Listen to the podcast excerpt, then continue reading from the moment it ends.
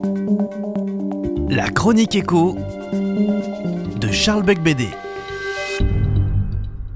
Bonjour, c'est Charles Becbédé et aujourd'hui je voudrais vous parler du moyen de relancer notre économie par un emprunt patriotique.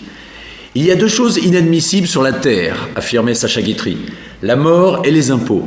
Mais j'aurais dû citer en premier les impôts. En effet, personne n'aime payer l'impôt, surtout quand il atteint, comme c'est le cas chez nous, des proportions invraisemblables. En effet, avec les prélèvements obligatoires représentant 45,4% du PIB, la France est le pays le plus imposé de l'OCDE devant le Danemark. C'est avant tout ce fort taux de prélèvements obligatoires qui grève les entreprises françaises et limite la croissance de notre économie. Si l'on faisait un choc fiscal en baissant drastiquement les impôts sur les ménages et les entreprises, comme le fait Donald Trump aux États-Unis, on ferait repartir notre économie à la hausse. Mais, me direz-vous, pour baisser les impôts, il faut baisser les dépenses publiques. Et l'on se rend compte que cela peut prendre du temps, que ce n'est pas toujours aussi facile qu'on le proclame, d'autant qu'il y a une forte résistance des Français devant les réformes. Or, il y a urgence. Baisser les impôts est une mesure de salut public qu'il faut engager immédiatement.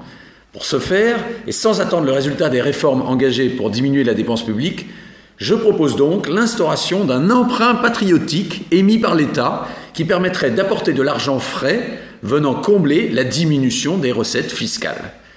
Emprunter auprès des Français n'est pas une idée nouvelle et beaucoup de ministres l'ont fait, pour le meilleur comme pour le pire.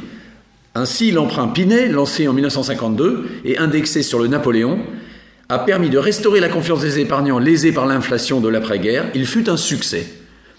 Puis il y a eu l'emprunt Giscard, lancé en 1973, au moment du premier choc pétrolier, qui en revanche s'est avéré désastreux pour les finances publiques, mais très intéressant pour les souscripteurs.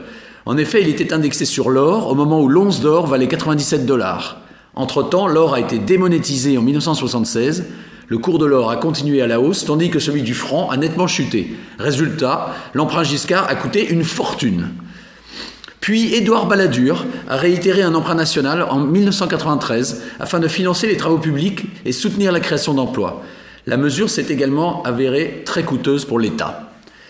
C'est probablement la raison pour laquelle Nicolas Sarkozy n'a pas sollicité l'épargne des particuliers quand il a lancé son grand emprunt en 2009, un an après le déclenchement de la crise économique de 2008.